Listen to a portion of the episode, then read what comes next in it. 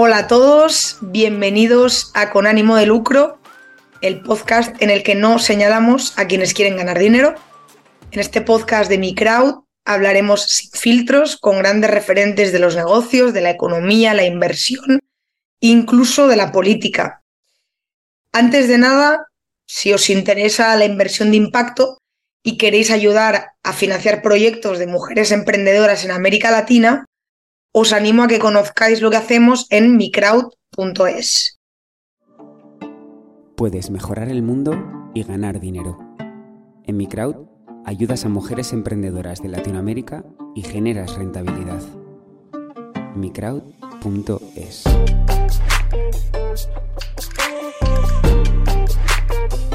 Tu inversión, su cambio.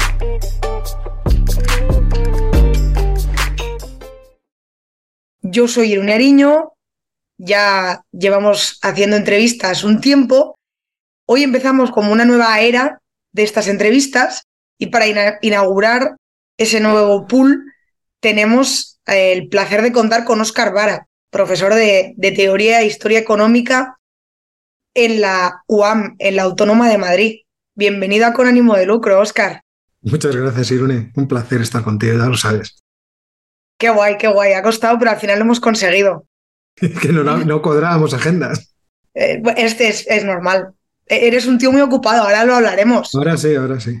Porque claro, eh, no solo eres profesor, no solo durante muchos años y todavía ahora te, te has dedicado a dar charlas sobre diferentes temas, principalmente sobre economía, pero, pero te has abierto en los últimos tiempos a otros temas. Es que además, bueno, escribes libros, de hecho recientemente has publicado un libro, pues que además, que yo creo que eso eh, tiene mucho peso, tienes tu propio canal de YouTube también desde hace tiempo sobre geopolítica y relaciones internacionales, ¿no? Y, también me gustaría que, que hablásemos hoy de eso. Pero antes, antes de nada, la primera pregunta que te voy a hacer es, ¿qué relación tienes tú con el, con el ánimo de lucro? ¿No? Si es una cosa, bueno, ya sabes, ¿no? Que el ánimo de lucro tiene muy mala prensa yo, me imagino que, a ti no te, no, te genera alergia ni nada de eso, ¿no? Pero bueno. No, no, no. Mira, el otro día estábamos hablando de un libro que se llama Elogio de la riqueza y creo que, que efectivamente en general la idea de que uno se hace rico a costa de los demás es lo que está en mucha cabeza de mucha gente, cosa que es eh, claramente o fácilmente demostrable que no es así. Yo estoy con Ludwig Erhard cuando decía en su libro Bienestar para Todos que la clase media es aquel grupo de personas que quiere mantenerse por sí mismos, sin necesidad de ayuda de nadie. Y para eso necesitas ganarte la vida, ofrecerle a los demás algo que les sea útil, hacerlo si es posible, si, tienes esa, capacidad o esa suerte, eh, haciendo cosas que a ti te gusten, de las que tú disfrutes, que, te apasionen, eh, de tal manera que no solamente vas a beneficiarte tú, se beneficia la sociedad, se benefician los demás. Yo creo que eso es en lo que estamos los que tenemos ánimo de lucro. Incluso, te diría, eh, el rentista o incluso el inversor que lo que hace es tratar de, ganar con el dividendo una renta eh, y, con eso mantenerse.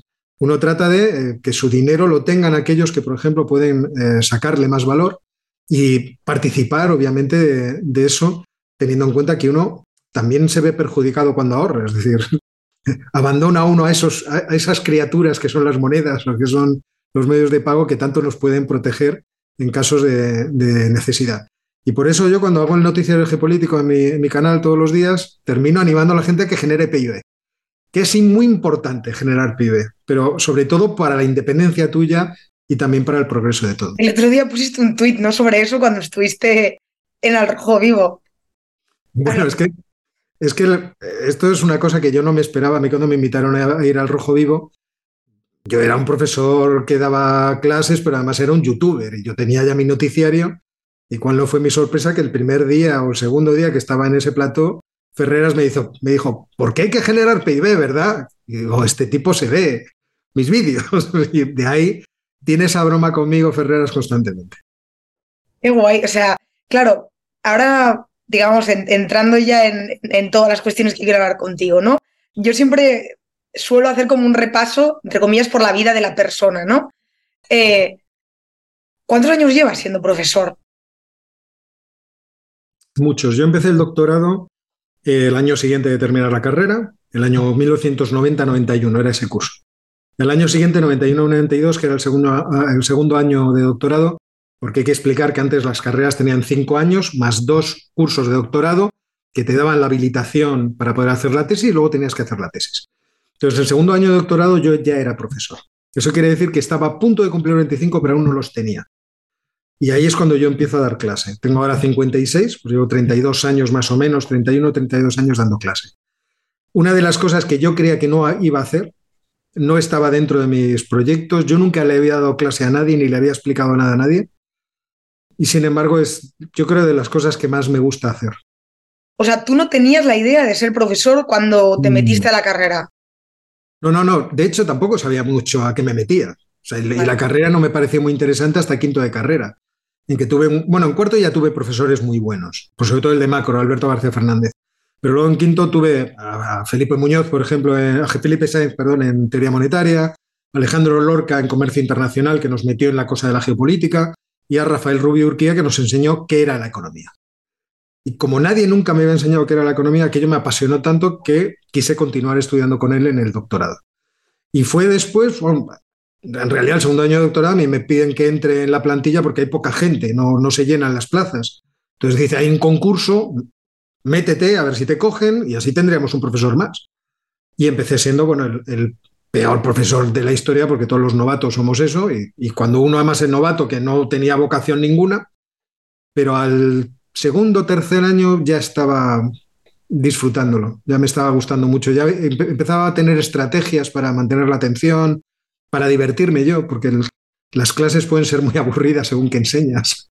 Y entonces también el profesor tiene que buscar las maneras de que él esté divertido, de que él esté entretenido. y para eso obviamente tienes que investigar mucho. 32 años enseñando lo, mismo entre comillas, ¿no? Porque habrá habido cambios como de currículo. Yo, he enseñado todo el currículo.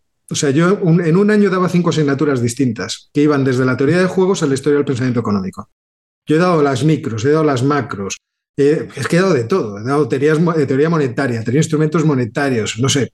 Yo he cambiado muchísimo. Ahora estoy dando macroeconomía dinámica, que es el modelo neoclásico intertemporal, y una macrointroductoria y una macro abierta. O sea, la verdad es que yo tengo mucha suerte en eso. Hay cosas que no he dado, ¿eh? Hay cosas que no he dado, pero me encantaría poder tener el tiempo y que me den la oportunidad de poderlas enseñar. O sea, que no te has aburrido, ¿no? No se te ha hecho como repetitivo. Nunca, nunca. Y además, yo es que me lo paso muy bien dando clase. Esa es la verdad. O sea, es verdad que, por ejemplo, macrodinámica me cuesta más porque es más árida, es una asignatura más árida, pero yo disfruto mucho en el aula, disfruto mucho estando con los, con los chicos. Hombre, no todos los cursos son iguales, no todas las cosechas son iguales, no te llevas de igual de bien con todos los alumnos cada año, pero yo alguna vez he llegado aquí al despacho, cuando estaba alguno, teníamos antes cuatro personas en este despacho, ahora solamente somos dos, y decía, yo tendría que pagar por hacer este trabajo. Y ellos me decían, cállate, ¿cómo se te ocurre? Que, no, no corra la voz. Pero es verdad que es, es muy divertido dar clase. Y en 32 años, ¿cómo ha cambiado la universidad? Pues claro, sobre todo en tu caso, la universidad pública en España se ha profesionalizado esto, pero por, el empuje del propio gobierno, es decir, de las administraciones. Antes eh, aquí existían eruditos tremendos que tenían una visión muy global de lo que es la, economía, que habían trabajado desde la, economía empírica hasta la filosofía de la economía, y hablar con ellos y aprender de ellos era meterte en una especie de pozo en el que había de todo. Ahora nos hemos ido profesionalizando y especializando en cosas concretas partiendo de la base de que si quieres publicar tienes que eh, estar eh, dentro del paradigma neoclásico, es decir, de la economía matematizada, empírica, cuantificable, y eso ha ido haciendo que cada uno de los profesores, es verdad que conocen o conocemos lo que es el modelo general, pero sean especialistas de cosas cada vez más concretas, incluso a veces insólitamente concretas pero supongo que también es lo natural, la, forma en la que tenía que desarrollarse la economía. O sea, podríamos decir, ¿no? Que, está, quizá la palabra no era profesionalizado, ¿no? Sino, sino, mm, bueno, ahora no me va a salir la palabra, pero Era muy sapiencial, o sea, tú te encontrabas gente que sabía la hueva de casi toda la economía, pero la economía también, en cierto modo, estaba más contenida. Claro. Ahora la gente ha perdido esa visión y se está especializando en una determinada línea. Eso, eso. Y entonces, bueno, pues eso tiene sus utilidades, vamos a decir. A mí me parece que, en muchos casos esa utilidad es dudosa, pero no nos vamos a meter en ese asunto. Pero tiene sus utilidades, obviamente. Vinculado con eso, con eso de la especialización, lo, lo estabas como medio mencionando, ¿no? Se ha pasado como de un modelo más centrado en puramente lo educativo a que el papel de la investigación tenga, o sea, sea mucho mayor y esté mucho más presente en la parte de, las exigencias al profesorado, ¿eh? me refiero. Y eso se nota mucho en que muchas asignaturas están orientadas a formar investigadores. No están diseñadas a formar a gente que entienda de economía. Es decir, que tenga una visión amplia de lo que es la economía, los problemas económicos, por qué se suscitan, por qué se generan, entonces, en muchas asignaturas es imposible darles esa visión porque les tienes que introducir en metodologías. Oiga, es que nosotros estudiamos el problema macroeconómico como si toda la sociedad fuera una función de utilidad y esa función de utilidad, pues agente económico que tiene esa función de utilidad tiene que tomar decisiones en el tiempo respecto a estas cosas y con estas restricciones. el alumno te mira y dice, ¿dónde está la inversión? ¿Dónde está el ahorro? ¿Dónde? Y dice, más adelante, o sea, en la próxima asignatura que vas a tener que hacer con eso trabajos empíricos pues te irás enterando, pero es verdad que hay que tener mucha fe desde el punto de vista del alumno hoy en día para decir, en algún momento llegará esa visión genérica, esa visión de conjunto. Y mucha gente llega, quiere decir, la orientación cuantitativa es también algo sano. Yo, no es una cuestión que me parezca eh, despreciable, todo lo contrario. Al, final todos acabamos hablando del tanto por ciento que ha subido algo o de cuál es el valor absoluto de cualquier otra macromagnitud. Y además es verdad que los aparatos estatales se alimentan de, ese tipo de cosas. Y no solamente, o sea, los aparatos burocráticos de las empresas se alimentan de gente que sabe eh, tomar de los datos la información que los datos tienen. Entonces, es verdad que eso existe, pero también es cierto que yo ayer estaba, no, antes de ayer estaba discutiendo con mi hijo que ha estudiado economía en la Carlos III. Entonces, él es un aventajado alumno de estas cosas cuantitativas. Estábamos hablando sobre un artículo. Y era muy interesante porque, claro, obliga mucho la, cuantificación a ir al detalle. El modelo neoclásico obliga mucho a la especificación de la hipótesis en concreto. Entonces, en la discusión él me decía, no, no, no te vayas por las ramas. O sea, no, muy genérico, ya te veo, ya te veo. Baja al suelo. A ver, este supuesto en concreto limita, de, vale, pero bueno, tiene sus cosas. Yo lo que he hecho en falta quizás es que no haya esas dos partes, o por lo menos que no haya un mayor equilibrio entre esas dos partes. Por, por el lado de los estudiantes, ¿tú has notado un cambio en, todos estos años? No, vamos a ver, el estudiante, yo creo que la gente se, se olvida de cuando fue estudiante y cuando fue joven. Entonces yo era un, por ejemplo, un pazguato que llega aquí sin saber muy bien qué va a estudiar ni qué es la universidad porque su familia no había ningún universitario. Yo pues era un típico chaval de barrio, de Barria de Madrid, del Star Radio, que va con sus estudios, los hace bien, es aplicado y de repente, bueno, pues hay que ir a la universidad. ¿Qué quieres estudiar? La física, que era lo que yo quería estudiar, el último año en el COU no me fue bien, me meto en economía que va un amigo mío, que es muy matematizada, me han dicho y tal, y eso me va a gustar. Y bueno, pues llegas aquí y, vas aprendiendo, vas esforzándote, tienes tus ilusiones y cuando yo voy ahora a las aulas me encuentro más o menos lo mismo, con las variantes sociológicas que los cambios de sociedad lógicamente producen. Entonces te encuentras cosechas, yo lo llamo así, espero que nadie se me moleste, las cosechas que son muy buenas, cosechas que no son tan buenas, pero siempre en todas ellas hay un grupo de gente muy valiosa así, con mucho interés, con muchas ganas de aprender, con curiosidad, que a lo mejor el que está fastidiando en el aula eres tú, porque no les das la asignatura que a ellos les podría interesar y, engancharles. Y por lo tanto, bueno, también deberíamos hacer un poco de, de autocrítica, porque no tienes el tiempo para desarrollar todo el aparataje pedagógico que podrías desarrollar. O sea, ahí siempre están involucradas muchas cosas. Pero yo no, no, yo, yo confío mucho cada año en mis alumnos hasta tal punto que siempre el primer día les pregunto, ¿quién va a sacar a la matrícula Y empiezan todos a poner cara, ¡buah! Yo ni de coña. entonces le digo, ¿es que te crees que eres tonto? Y dice, no, yo pues entonces. O sea, con trabajo todos sabemos que podemos llegar a sacar la nota que nos dé la gana. Y siempre es así. Qué bueno. Eh, te quería, te quería hacer una pregunta, porque se me acaba de. O sea, es que te estaba escuchando y se me acaba de, ir el, santo al cielo. Pero bueno, da igual, ya, ya me vendrá. Continuamos con, con, el tema. Ah, sí, ves, ya me acaba de venir. Eh, dentro de que todos sabemos que la universidad hay cierto o, absoluto, ahora lo veremos, mm, libertad de cátedra. O sea, ¿cuán encorsetados por los programas em, estáis los profesores, ¿no? Porque os dicen, oye, pues si das tal asignatura, ¿no? Tenéis que ver estos, estos conceptos. Yo no sé si lo desconozco, ¿no? Si la universidad incluso os pide que deis esta u otra bibliografía o tenéis una bibliografía mínima y no sé cómo, cómo funciona eso. Bueno, vamos a ver. En principio no dependemos de la universidad, dependemos de nuestros departamentos. Y en nuestros departamentos nosotros tenemos las comisiones correspondientes en las que discutimos esas cosas. Es cierto que en los últimos años se tiende a tener una cierta homogeneidad en qué se enseñan todos los cursos. ¿Por qué?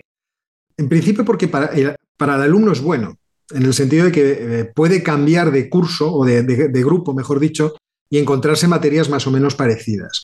Imaginemos un alumno que ha suspendido las dos convocatorias ordinarias un año, tiene que repetir al año siguiente y o no está el profesor o por horario no le conviene estar con ese profesor o es que no simpatiza con él. Y entonces se va a otro grupo. Tiene que empezar de cero. Es bueno que la asignatura tenga un cierto parecido con lo que él vio. Entonces, desde ese punto de vista llegamos a acuerdos. Y entonces, por las asignaturas es verdad que una vez que están conformadas, hemos hecho la guía docente, uno ha firmado, entre comillas, un contrato con los alumnos. Señor, yo lo que le voy a enseñar es esto. Y, esto es lo que usted debe esperar. Y además le voy a evaluar de esta forma. Y esto es lo que usted debe esperar. Y la cantidad de esfuerzo que más o menos hemos calculado que le va a costar sacar esto es, estimamos este. Entonces, la gente puede hacerse una planificación. Yo entiendo que eso es razonable.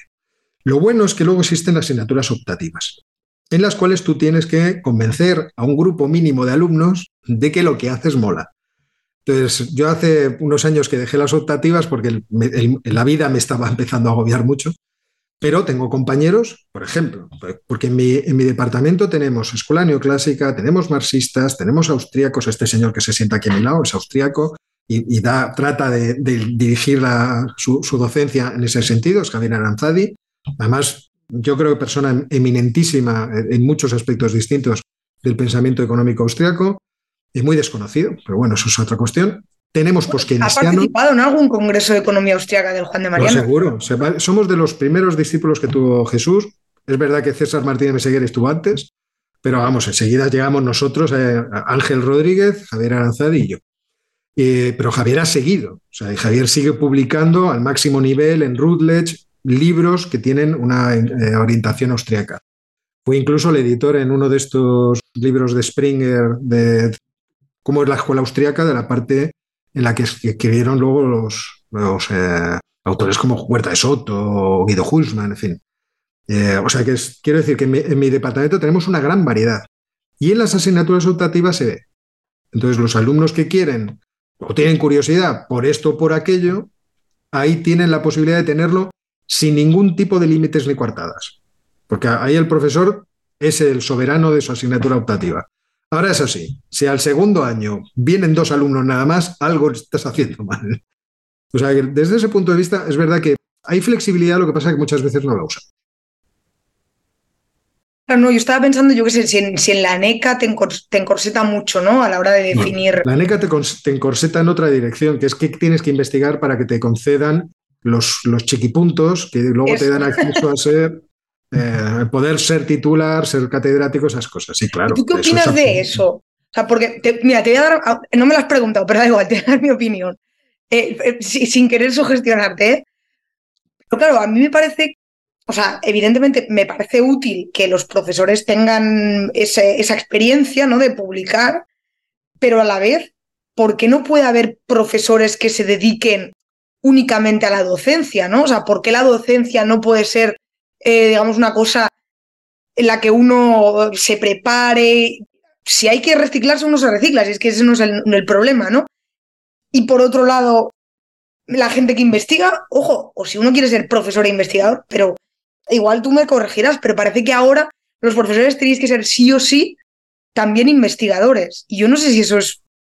Vamos a ver, hubo un momento en que alguien en, las altas esferas le dio por pensar, necesitamos profundizar en la investigación de la escuela neoclásica, porque vemos que esto es lo que se hace como tendencia en todas las universidades, entonces lo que vamos a poner es una presión en los profesores para que publiquen. Entonces les vamos a obligar. Y además tienen que publicar en ciertas revistas, en cierto número de, artículos en ciertos periodos de tiempo. Entonces ahí se puso una gran presión sobre el profesorado. Y la gente actuó en correspondencia.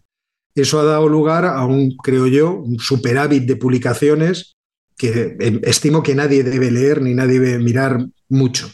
Hasta el punto de que muchas revistas, yo creo que invadidas por, por todas las publicaciones que debieron aparecer, por ejemplo, desde España, decidieron que no, mira, ponemos un corte que es, eh, usted tiene que pagar. Porque a la gente tiene que leerse su artículo, tal, luego tenemos mucho follón aquí. Entonces, usted paga. Y cada vez paga usted más. Entonces, eh, el otro día me comentaba alguien 3.000 euros por publicar un artículo en la revista. Decía, pues la verdad, o sea, solo por tener la opción de poder publicar. Entonces, es verdad que eh, además esa, esa presión dirigía hacia un camino, porque no todas las revistas se estimaban igualmente valiosas. Es decir, una decisión de qué queremos, de qué tipo de teoría económica queremos que estén hablando nuestros profesores y en qué tipo de teoría económica queremos que estén formados y también los alumnos. Entonces eso descabalgó, por ejemplo, no voy a referirme a la escuela austríaca, que es una, una escuela que muchas veces ha renegado de la investigación empírica, aunque en los últimos tiempos hemos visto cómo se ha tratado por diversos autores de conectar las dos cosas. Pero, por ejemplo, pongamos a los posquenesianos. Los posquenesianos y sus modelos matemáticos existen, han existido desde el principio. Y sin embargo no eran tan valorados. Entonces, cuando llegaban las publicaciones, las comisiones, que son algo además ciertamente opaco, podían tirarte abajo o, tirarte arriba. Y la gente se sentía muy, y se siente, se sigue sintiendo. Hay muchos compañeros que acaban en contencioso administrativo porque ven que las puntuaciones, ellos estiman que no son correctas. Pero claro, los jueces tampoco se van a meter en eso. Oiga, mire usted, ahí se montó una comisión, ustedes sabrán. Claro, eso es, ¿cómo decirlo? Al final es, vamos a colonizar de este tipo de pensamiento las facultades de economía y todo lo que sea alternativo, discrepante, eso no va a tener cabida. Esto es lo que ha hecho. Y luego fuera parte está el asunto de la docencia, que han tratado de corregir con otras cosas. Pues vamos a tratar de fomentar también algún tipo de premio al que se dedica la docencia. Pero la docencia sí, se ve como algo inferior respecto del que, del que es capaz de plantearse un problema y resolverlo y ofrecer algún tipo de información nueva, pues, puesto que en eso consiste la, investigación. Yo no creo que en ningún momento vaya, vaya el ministerio vaya a poner las dos cosas en la, misma, en la misma balanza. Siempre la investigación creo que tendrá una prioridad, porque además al Estado le interesa tener investigadores, lógicamente. Claro, y, tú en, tu caso has notado esa, esa presión que ha determinado, oye, incluso sacrificar tiempo de preparar clases o de hacer otras cosas por, no, es que eh, me toca sacar paper.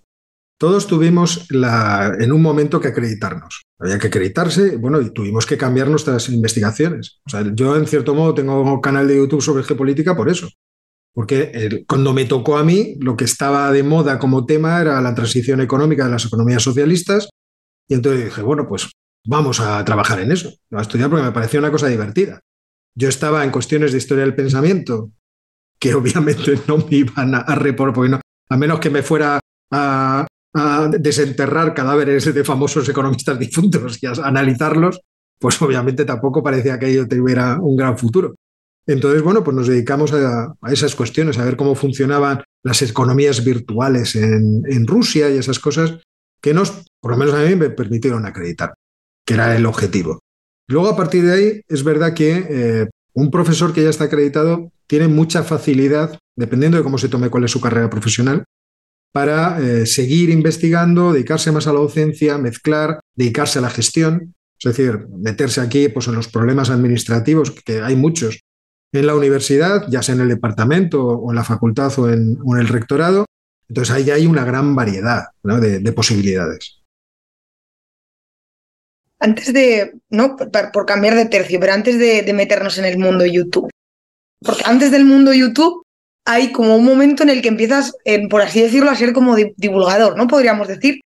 Esto es porque tú estás, em, porque tú estás metido en los círculos de huerta y de repente se empiezan a, a generar opciones de ir a dar una charla tal y cual, porque el hecho de ser profesor hace más proclive que alguien te llame y te invite a dar una charla en lo que sea, porque yendo a congresos conoces gente. O sea, ¿cómo viene la cosa de que, te empiecen a llamar gente para dar charlas por ahí?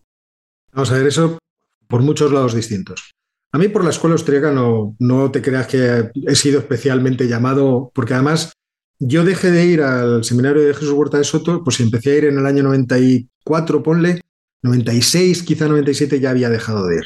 Porque, bueno, estuve los dos, dos años consecutivos de, su programa de doctorado. El primero, porque en aquella sala había gente interesantísima, y el segundo, pues para atar ciertas cosas que a mí no me habían quedado suficientemente atadas. Ya un tercer año me pareció excesivo, digo, yo aquí ya que pinto. Es verdad que a mí, cuando Jesús Huerta de Soto me ha llamado por cualquier cosa, pues me ha tenido. O sea, estuve en su máster de, Economía Austriaca, he estado en muchísimas tesis y cuando me, alguna vez me ha llamado, me llamó su mujer para que estuviera en el encomio que se le hizo en el Premio de la Libertad, más, con más razón, porque a sus soles le tengo muchísimo cariño personal. Eh, pero no, por ahí no. A mí me empezaron a surgir cosas por vías distintas, porque yo empecé a ser profesor de escuelas de negocio. A mí se me da la oportunidad de entrar en una escuela de negocio a dar clase, eh, explicando cuestiones de entorno eh, internacional, entorno económico internacional, por lo que yo había publicado de Rusia. Alguien lo lee y dice, vamos a llamar a este muchacho que parece que sabe algo del tema. Y empecé a dar eh, clases en escuelas de negocios, primero en la del CEU, luego en la Escuela de Organización Industrial, en la que todavía estoy, colaboré con la Universidad de Nebrija, Antonio Nebrija, he estado en diversos sitios, ahí dando clases precisamente de esas cuestiones. Y bueno, no lo hacía mal, porque a día de hoy no me han echado. Mañana tengo clase en, una, un MBA de, la Escuela de Organización Industrial. Entonces, a partir de ahí es verdad que cuando la gente te conoce y confía en ti y dice, bueno, este que es un buen charlatán y parece que domina lo suyo, pues te recomiendan. Te mando aquí, te mando allá, te mando acullá. Y eso funciona mucho así. Y luego hay gente que te, te va localizando precisamente por esos actos y te demanda durante muchos años yo he estado en, ese asunto. Y luego, bueno, yo soy una persona que, que, trabaja mucho en casa y tal, pero soy bastante social. Entonces, yo debo caerle bien a la gente porque siempre me han ido buscando cosas distintas. Yo he dado clase, he dado conferencias incluso en la caja social de Ávila, o sea, en, en, cosas improbables, que de repente te llaman, oiga, mire usted, un amigo de un amigo de un vecino me ha dicho que usted funciona muy bien haciendo estas cosas. ¿Usted nos explicaría esto? Con mucho gusto. Yo me voy allí tranquilamente, paso la noche en Ávila o no. Generalmente no la pasaba porque Ávila está muy cerca. Entonces he hecho multitud de cosas. Y a mi mujer, que también está en la universidad, a través de ella también. O sea, la gente al final acaba conociéndote y acaba confiando. Y mira, hoy me decía eh, Fernando Bonete, que es eh, un profesor del CEU, que hace mucha actividad en Twitter eh, para recomendación de literatura, es profesor de literatura, pues hoy me decía, joder, es que tú, tú no lo sabes, pero yo fui a una conferencia tuya en Guadix hace 13 años. Y digo, caramba, pues es verdad que yo estuve en Guadix dando una conferencia, yo no me acuerdo de qué, lógicamente. Entonces, ahí, por ahí empezó todo. ¿Y todo, digamos, por amor al arte? ¿O llega un momento en el que Muchos sí, muchos sí, pero vamos, muchos sí. O sea, tú, cuando a la gente te invita a hablar y eres profesor, te encanta solamente la posibilidad y vas, si tienes a 10 personas, pues a 10 personas se les, explica la cosa. Eso no era un problema. Es verdad que luego, a partir de un momento, la gente te llama y te dice, ¿qué honorarios tiene usted? Y tú dices, pues no lo sé. O sea, ¿qué se cobrará por dar una charla? Y entonces, bueno, pues empiezas a hacerlo de una forma entre comillas, porque esto no me pasa a mí mucho, profesional. Y a partir de, todo lo que me ha pasado después, pues sí. Entonces ya la gente te dice, me gustaría que nos den una charla, ¿cuánto cobra? Y tú más o menos tienes ya un precio. Pues, mire, me merece la pena, me voy a ir a Albacete, me voy a ir ahora en, noviembre así, pues, pues tanto. Eh, otros me han invitado a ir a Málaga, pues, pues cuánto. Dependiendo también a eso ya empiezas a tener un cierto criterio que entiendo que debe ser muy variable. Nos deberíamos reunir los que nos dedicamos a estas cosas y decir, ah, pero ¿tú qué haces? No, hombre, porque el valor es subjetivo, ¿no? Profesor. Claramente, claramente. Mira, yo ayer estaba comentando con Javier. ¿O, quieres pactar precios? a mí no, yo coludo, yo coludo, soy, soy terrible en esto. Pero yo ayer le decía a, Javier, pues mira, voy a cobrar esto por irme al Albacete. Y él me decía, eso, eso es neto o bruto, porque si es bruto, malo. No estás, no, claro, me decía, el coste oportunidad, piensa en lo que, Digo, pues es verdad. O sea, si empiezas a pensar en lo que dejas de ganar, en lo que te, el sacrificio que te supone, tienes que hacer un cálculo. Pero también pienso, estas personas me invitan porque tienen interés en escucharme. Pues tampoco lo voy a hacer imposible, ¿no? Dos mil euros, pues te van a decir, bueno, nos gustas, pero no tanto. y entonces, ¿en qué momento te planteas lo, de, lo del canal de YouTube? Mira, lo del canal fue, yo lo he contado muchas veces. Yo voy a Guatemala, doy una charla, la graban y la suben al canal de la Francisco Marroquín y alguien en México, Santiago Santullán, lo sube a su canal. Y un día me escribe y me dice, profesor, usted no me conoce, pero y no es consciente de que yo tengo un vídeo suyo que tiene 100.000 reproducciones Entonces, la gente pregunta que si no hay nada más de usted, que le gustaría escucharle más. Entonces, aunque usted no sepa nada, yo le oriento para hacer un canal de YouTube. Yo le doy consejos. Y, pero póngase a hacerlo. Digo, ya, pero yo de qué voy a hablar. Pues piénseselo, eso es cosa suya. Y entonces, como era profesor de historia de las doctrinas económicas, digo, mira, pues una buena cosa que puedo hacer es explicar las doctrinas como yo creo que son, para que la gente se, haga una composición de lugar. Y que, ¿Cuándo estamos hablando? Porque yo esto no lo había oído nunca. 2016. Esto pasa en 2016, que es cuando realmente empiezo el canal.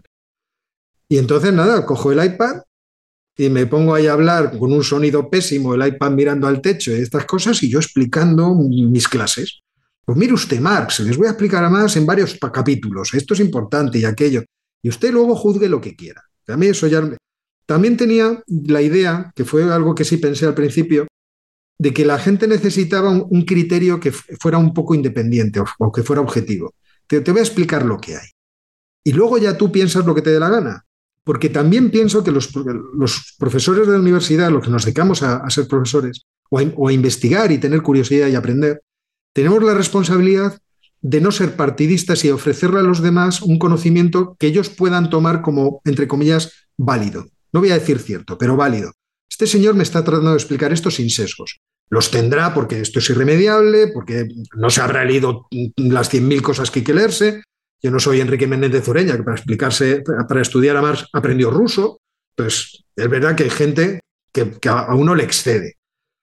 Pero esa era la intención. Vamos a hacer un bien porque yo no pensaba ganar un duro. Y yo tenía el canal y no pensaba ganar un duro. Digo, esto lo hacemos por amor al arte, porque la gente aprenda, qué bien, estupendo. Y luego fue cuando la gente empezó a verlo de forma muy pequeña. Al principio yo tenía audiencias enanas, 100, 200 personas, que me parecía la pera. Porque tú piensas en reunir a 200 personas en una conferencia siendo profesor universitario.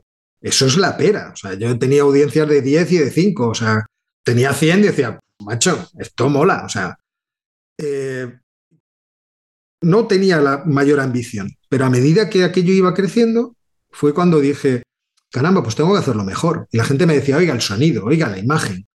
Entonces ya vas que si un micrófono, que si una cámara, que si no sé, para tratar de que la cosa quede bonita, pues tenemos que hacer unas, unas transiciones. ¿Cómo, se, ¿Cómo será esto de editar? Vamos a coger un programa de editar. Y poco a poco te vas viendo metido hasta que un infausto día de agosto de, creo que fue 2019, se me ocurre hacer, porque había estado leyendo sobre ello, un vídeo sobre la deuda en China, que era algo que quería preparar para otra cosa. Y subo el vídeo y 300.000 personas. Y digo, leches. El canal ya estaba monetizado. Entonces ese día me enteré de lo que se puede ganar en YouTube. Y fue cuando dije, el ánimo de lucro. Me quedo, ¿no? El ánimo de lucro. O sea, se me ha llegado el ánimo de lucro. Digo, esto se puede hacer profesionalmente, esto se puede hacer bien. Entonces vine aquí a la universidad a ver si. O sea, si tienes en cuenta todo el, tiempo que le dedicas. Vamos a ver. Eh, la gente podría decir, eh, lo que ganas, que gano. ¿eh? O sea, en un canal de YouTube puedes llegar a ganar un sueldo. Y eso no es una tontería. No, no, está claro que no. No es una tontería. Pero lo que hay que pensar es que cuando eh, llegas a una audiencia relativa, bueno, o relativamente grande, grande, pues yo tengo 170.000 suscriptores, pero entiendo que la gente que sabe quién soy es mucha más. O sea, gente que me ha visto una vez, que me ha visto dos veces, que me ve de forma eh, de vez en cuando y tal, y que no está eh, suscrito al canal, es mucha más. Eso supone derribar una pared o sea, no es abrir, una ventana, es derribar una pared que te sitúa en un mundo que tú ya no controlas y del que pueden surgir posibilidades que no conoces. Y, abrir posibilidades que pueden ser realidad, eso es uno de los trabajos de la creatividad humana. Es decir, nosotros actuamos en la realidad para generar posibilidades que pueden ser real en algún momento. Y fíjate, el canal de repente hace que yo aparezca en televisión. Y que además me quede en televisión. Es decir, bueno, luego supongo que lo que hago cada día cuando voy allí es valorado y me quedo en televisión.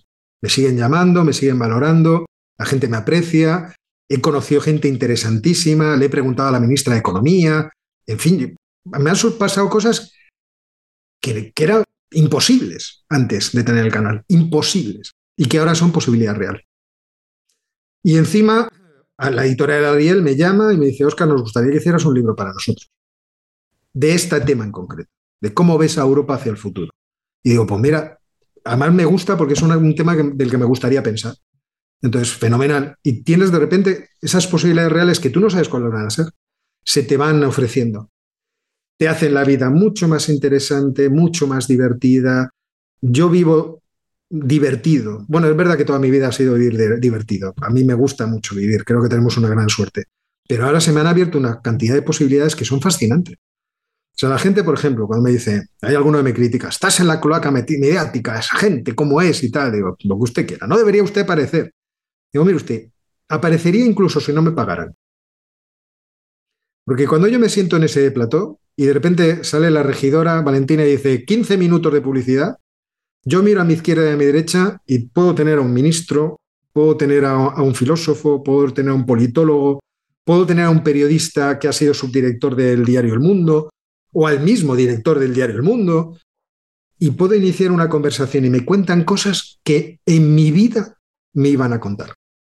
Y eso, solamente eso, es apasionante. No, no, ahí hay un intangible brutal. Estoy brutal, brutal, brutal. Pero no te, o sea, la gente no se hace idea de lo interesante que es estar en ese plato. A mí no me, vamos, no me arrancan de ahí. Bueno, supongo que en algún momento Antonio dirá, bueno, Oscar, ya está bien, ya has dicho muchas tonterías, vete. Pero mientras me sigan llamando, yo quiero jugar en, ese equipo, porque es, es fascinante, te lo aseguro, es fascinante. No digo que otros programas no tengan gente fascinante, también me encantaría estar en ellos, pero yo estoy ahora en ese mundo disfrutando de esta posibilidad que me ha abierto YouTube. Y si YouTube no me diera dinero, me estaría dando esto. Con lo cual, o sea, seguiría estando deleitado, que es que como estoy. No, no, total. Y mm, claro, al final, ahora mismo no, sé de memoria cada cuánto publicas, ¿no?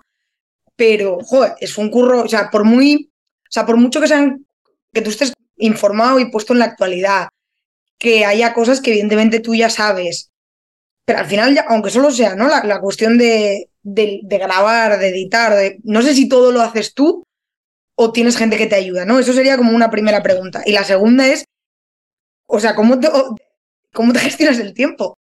familia, amigos, esas cosillas. ¿eh? como dice también mi vecino de, despacho, yo tengo cinco ayudantes que son estos. Estos cinco son mis ayudantes. Eh, todo lo hago yo. Todo lo hago yo. Pues, vamos a ver. A mí me divierte.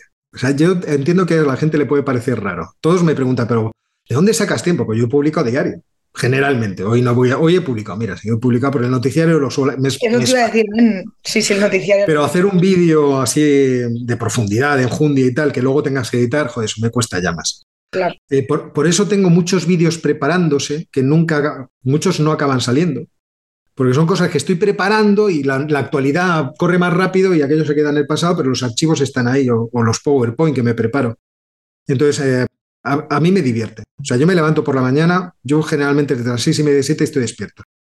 Y lo primero que hago es enciendo la, luz de la mesilla y cojo la tableta o el ordenador y me pongo a leer noticias. O me pongo con el Twitter. Pero vamos a ver que esto es algo que hacemos todos. Sí, sí, sí, total. Y entonces yo empiezo a mirar y digo, ah, mira qué divertido. y empiezo a abrir pestañas y les voy guardando. ah, pues mira, esto qué divertido. me leo un artículo, ah, qué divertido. Lo que yo creo que hacemos todos. Lo que pasa es que en un momento es verdad que yo pensé en que esa diversión me podía dar dinero.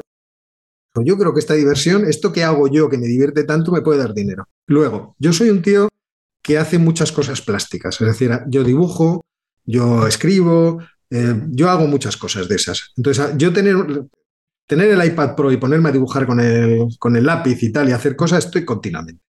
Con lo cual no me, no me cuesta tampoco eh, la cuestión visual, lo de la editar. O sea, hoy estaba haciendo el noticiario y estaba, estaba soltando el rollo para mí, para ver qué, porque yo me dicto las cosas además, que yo trato de utilizar la tecnología de la forma más favorable posible, para ser más productivo, como yo creo que todos tenemos que hacer. Y entonces estaba dictándome lo que iba a contar y tal, y de repente digo, uff, esto es el día de la marmota. Pues busca un corte del día de la marmota para meterlo en el vídeo. Supongo que todos lo hacemos. Lo único es que quizá los que estamos en YouTube haciendo el tonto nos atrevemos a hacerlo. Que eso es también una parte importante del cuento, el tener el arrojo de ponerte delante de la gente para que la gente diga, este es idiota, o esto es ridículo. A mí me lo han dicho muchas veces, pero no me importa, porque es, yo estoy divirtiéndome, estoy haciendo algo que creo que está bien, y aunque esté en riesgo, creo que eso es bueno para mí. O sea, estar en riesgo es una cosa buena. Estar cómodo, estar todo el día sin, sin estar sometido a la crítica de los demás, creo que no es bueno. Entonces, todo se aúna, lo vais juntando todo y todo se aúna. Luego, hay muchos temas de los que yo no sé nada, o sea, el canal en realidad es una escuela para mí. Yo cada tema que pasa, que sucede en el mundo, digo, yo sé de esto, pues sé poco, sé aquello, sé lo que no sabes. Vamos a ver la gente que, sabe qué ha escrito. Yo tengo acceso a bases eh, de documentales muchísimas, a periódicos, en fin, Hoy en día en Internet tienes trabajos científicos y de gente se suda por todas partes y te pones a leer y a seleccionar y cuando te haces una idea, digo, pues ya me tengo hecha una idea. Entonces me hago un pequeño esquema y voy vomitando en el ordenador lo que tengo en la cabeza. Y cuando tengo ya más o menos el asunto, pues o me hago un directo cuando no tengo tiempo. Cuando no tengo tiempo de editar, hago una presentación y explico el asunto. Mira, pues hoy he aprendido esto. Y os lo explico muchas veces pasa que alguien que sabe más que yo, que lo ha visto, dice, Oscar, te falta esto y aquello. ¿Tienes toda la razón? Pues ahora me lo miro. Pero lo que la gente no entiende es que yo no soy un sabio eminente que sabe todo. Yo soy un tipo que va aprendiendo porque tiene mucha curiosidad y que tiene la, la osadía de luego ir a Internet y decir, oiga, hoy he aprendido esto. Hay estrategias mucho mejores. O sea, yo siempre eh, pongo, hago mucha publicidad de Lunaticoin, de eh, una persona que tiene un, blog, un podcast de, sobre el Bitcoin, que hace podcasts muy largos sobre aspectos muy distintos del, Bitcoin y que a mí me invitó a hablar de escuela austríaca. Estuvimos dos horas hablando de escuela austríaca. Y cuando estábamos ya fuera de antena, digo, David, pero tú te veías una batería de preguntas demasiado específicas. Y dice, claro, yo a mí me interesaba el tema, me he leído algo, y lo que, cuando, cuando ya me he leído algo sobre un tema que me interesa, digo, ¿quién me lo puede explicar? Reviso a todos los que andáis por ahí y digo, este. Y entonces lo que tú haces es darme una clase en privado de dos horas. En que respondes a todas mis preguntas. Y yo estoy, mientras estás tú hablando, yo estoy tomando notas. Porque es como si estuviera una clase particular. Luego es verdad que lo hacemos público para que todo el mundo tenga la oportunidad. Bueno, es, es, es que esto es lo fascinante de Internet. Y esto es lo fascinante de YouTube, de Twitter y de tantas otras redes sociales. Que tomadas bien son espectaculares. Para uno. Para uno. Luego ya es verdad que tiene el efecto, oye, a ver si os vale lo que yo he aprendido. No, no, estoy súper de acuerdo. ¿Y tú crees que en ese sentido todos podemos ser analistas? Por, o sea, es, decir, eh, me refiero teniendo en cuenta que uno, o sea, que uno tiene que leer, uno tiene que informarse, pero que, que bueno, que si eres una persona medio curiosa, que tienes una base, pues en este caso de economía, pero de relaciones internacionales, de ciencias políticas, ¿no? De lo que sea, y además, oye, pues mm, te dedicas tus dos horas al día, ¿no? A, porque, por ejemplo, te, te, pongo mi caso personal, ¿no? Eh, cuando yo empecé con, con la gente de Visual Politics en Not News, a mí me daba mucho reparo porque me pasaba un poco lo que tú dices. Oye, hay de muchas cosas y de muchas partes del mundo de las que no tengo ni pajotera idea, pero nada de nada. Pero bueno, dices, oye, empiezo a leer y quizá las primeras cosas que analizo no tienen tanta profundidad, pero a la que he escrito cinco veces sobre esa parte del mundo, esa región, ese país, pues claro, ya conecto, ¿no? Cosas que ya he contado antes y que digo, ostras, esto me conecta con, con aquello que conté y, aquí está la explicación y tal y cual porque no hay, mucha gente que, que, podría decir, o ya sabes que este tipo de críticas son como muy, muy típicas, que casi es como intrusismo laboral, ¿no? Que, que estamos haciendo una, una, una, labor periodística y que y tú todavía, ¿no? Que eres profesor universitario y en ese, en ese sentido estás como, eh, como, como dirían los ingleses, más entitled, ¿no? para hacer este tipo de cosas. Pero no, no, sé qué opinas de todo esto que te estoy diciendo. Vamos a ver, es que depende de cuál sea tu aje anterior. O sea, tú tienes una trayectoria profesional yo te he visto en muchos sitios y siempre te he visto, por ejemplo, funcionar al máximo nivel, por ejemplo, organizativamente, que es lo que yo te he conocido, así te he visto más de cerca. Yo te he visto organizar, poner en firme situaciones, proyectos, gente. Entonces, el que tiene un bagaje de un determinado tipo, eh, efectivamente puede ser lanzado a muchas aventuras. Entiendo que VisualPolitik ve en ti un perfil concreto de, porque te conoce. Entonces dice, le podemos lanzar a una aventura.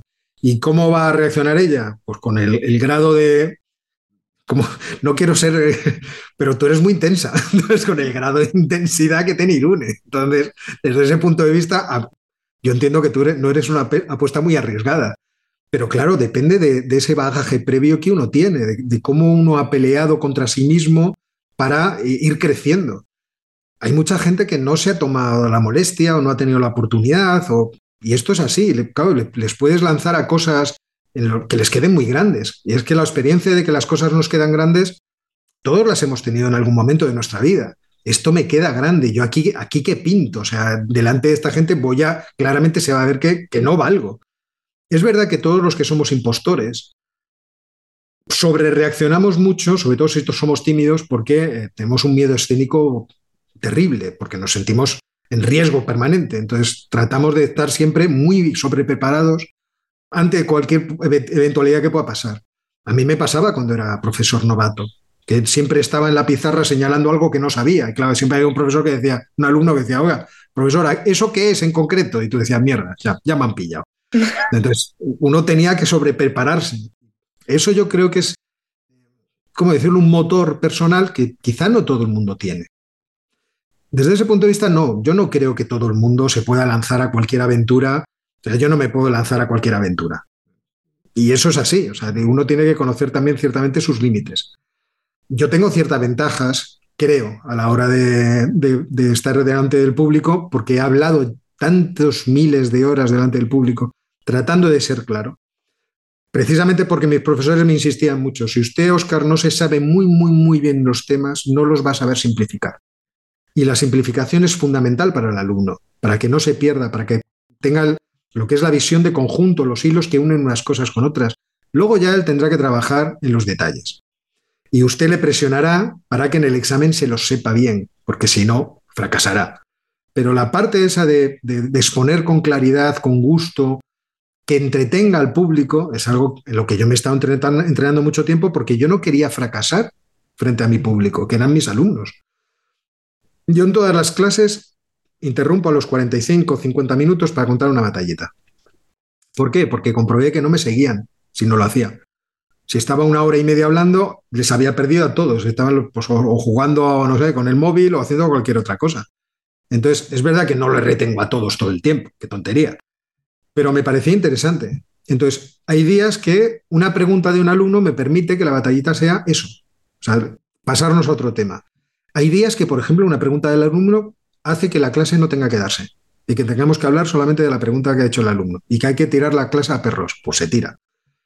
Entonces yo tenía esas ventajas, lo entendía. Y luego soy muy curioso, he leído mucho y leer cuestiones de geopolítica la llevo haciendo pues 30 años. O sea, no era una cuestión que fuera a decir, oye, esto es verdad que hay muchas cosas en las que un experto en estudios en relaciones internacionales puede sonreírse irónicamente conmigo, obviamente, y darme collejas también, lógicamente. Yo no lo domino todo.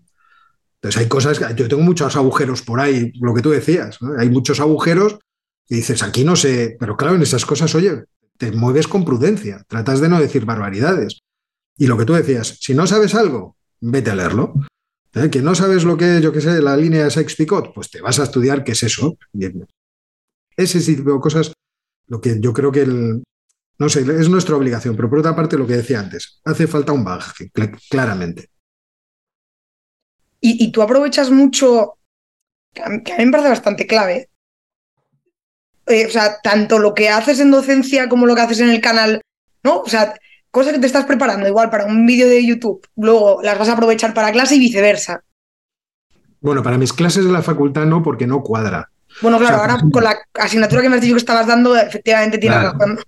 Con macro abierta lo uso más, porque sí puedo darles mucho ejemplo de tipos de cambio, de, situaciones, por ejemplo, de movimientos de divisas internacionales, tal. Eso sí. No, yo lo que uso mucho el canal es para mis MBAs, para las clases que doy en MBAs, cuando explico entorno económico local o, o mundial, ahí tengo que cortar, o sea, tengo que seleccionar. Pero lo malo es que yo nunca he concebido una clase de ese tipo como algo que yo tenga que tener muy preparado en el sentido de que sé cómo voy a empezar y sé cómo voy a acabar. O sea, tengo de forma muy laxa un guion, tengo una serie de materiales en, una presentación, pues me puedo llevar para dos horas y media 200, 250 transparencias con gráficos y mapas y cosas diversas. Y muchas veces a medida que va avanzando la clase, mm, se me sugiere que tengo que ir atrás y delante.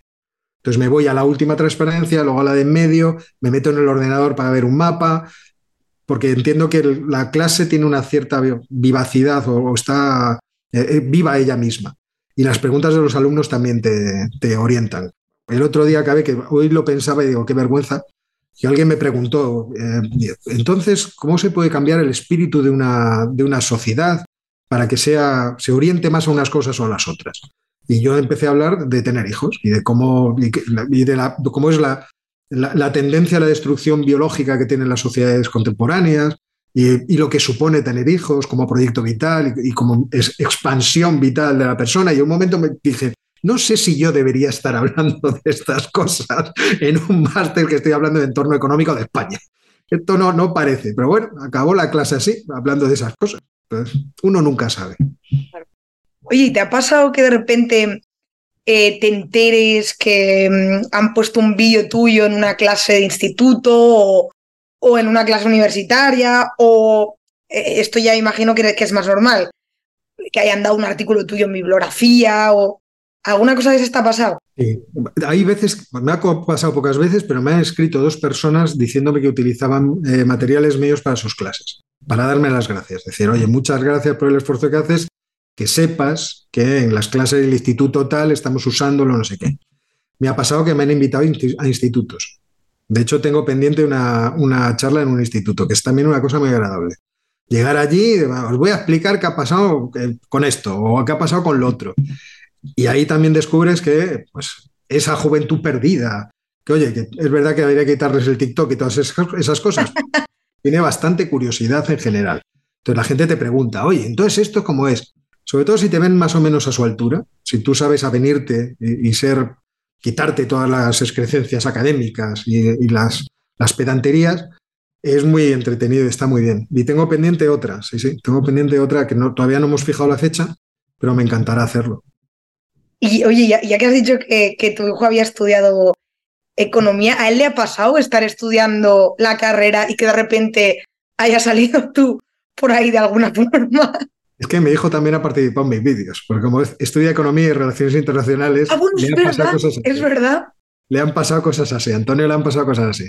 Bueno, pero me pasa, por ejemplo, el otro día yo eh, moderaba un debate entre Ben Hanwell, que es el editor del podcast de Steve Bannon, de War Room, y Carlos Rodríguez Brown.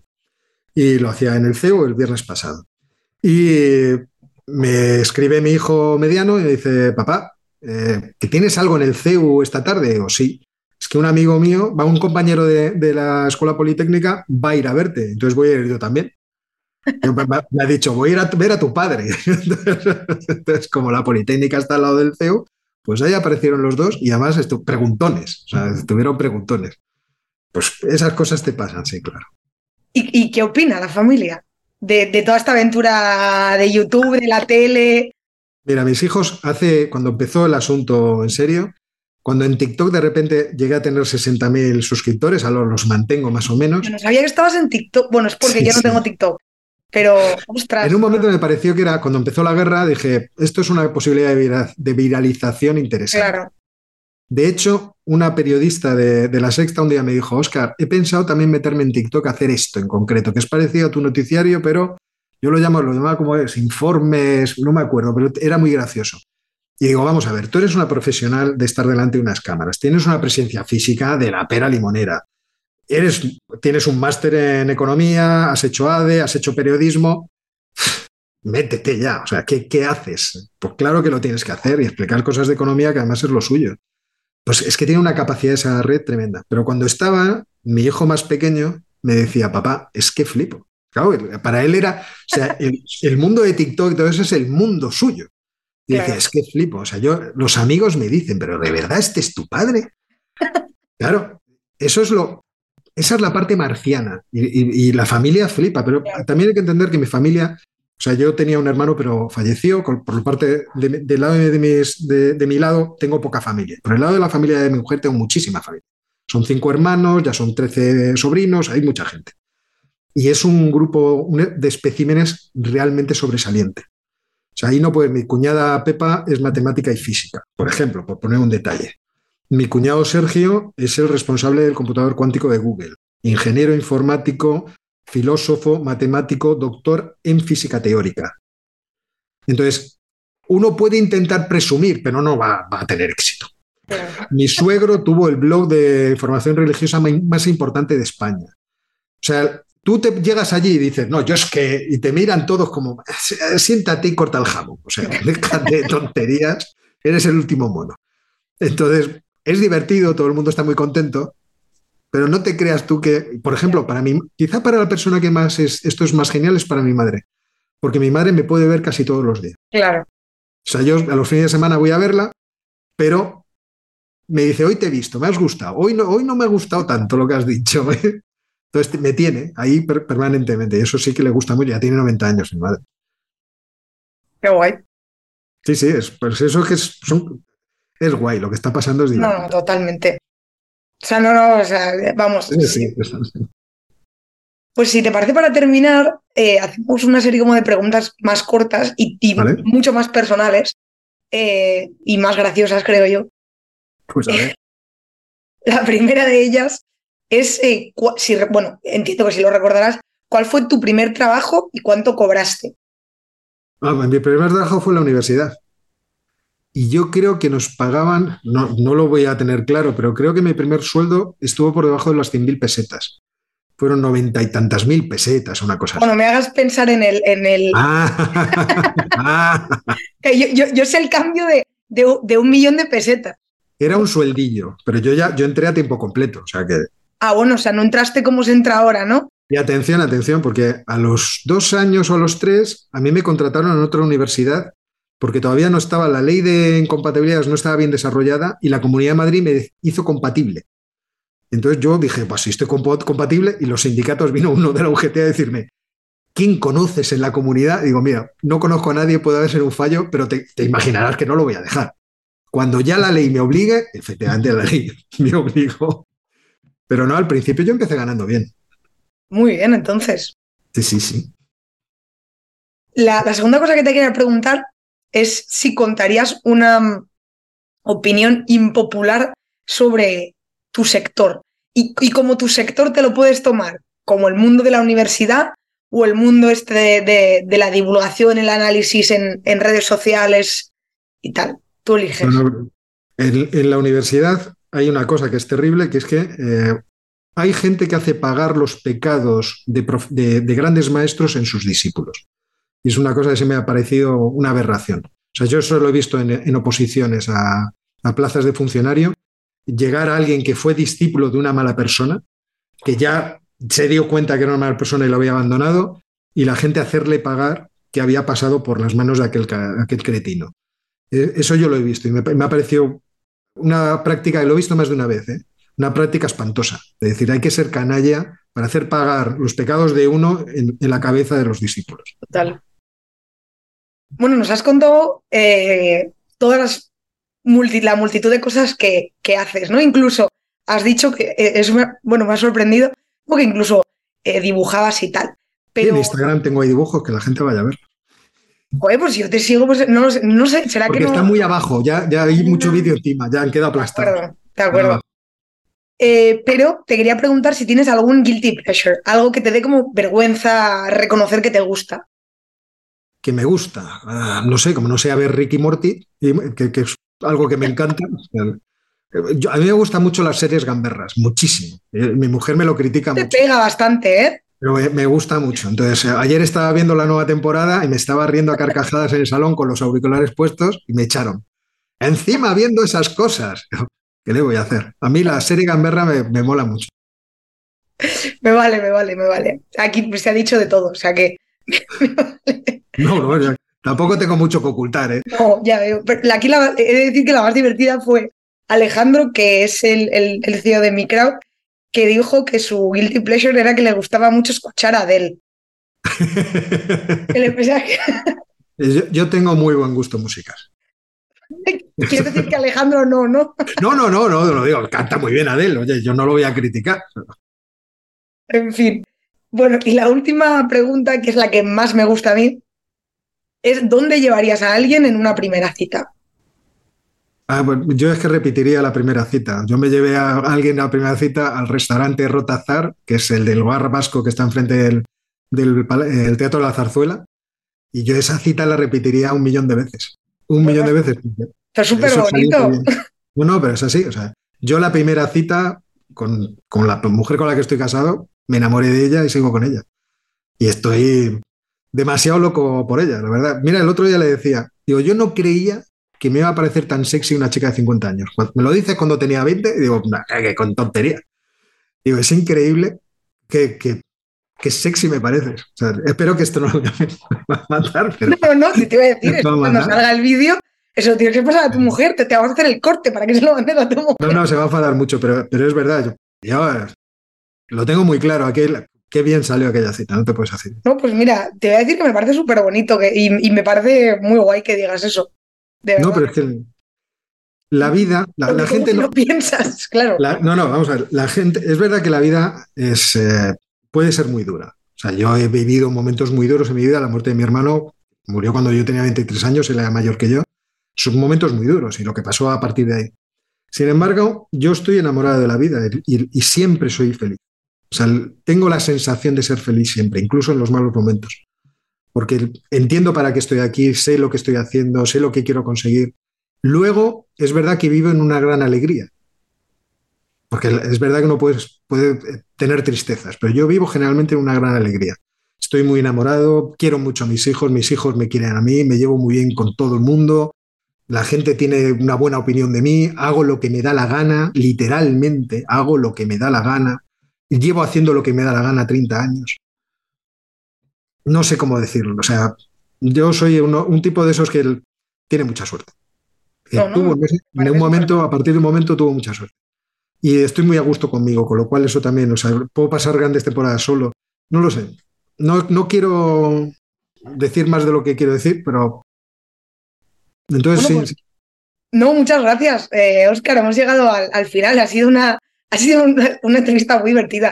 Eh, bueno, ya sabía que eras un tipo divertido, pero muy guay. He descubierto cosas que no sabía. O sea, muy, muy interesante. Es que vamos a ver, o sea, tú y yo hemos hablado y yo creo que nos hemos caído muy bien. A mí tú siempre me has caído muy bien desde el primer momento que te conocí.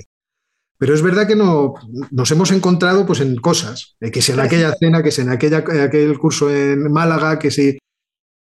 Pero no, no, y algún día tenemos que hacer la, la contraria.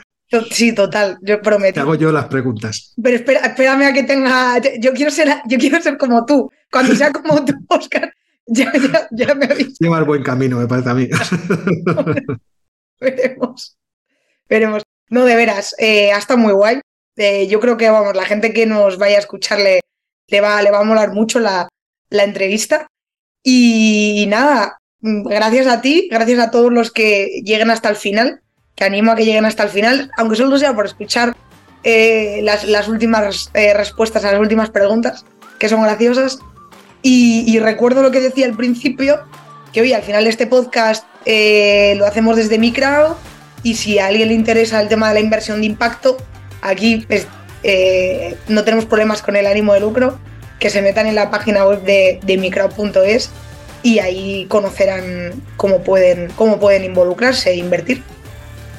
Así que nos vemos a la próxima. Muy bien. Un abrazo. Un abrazo.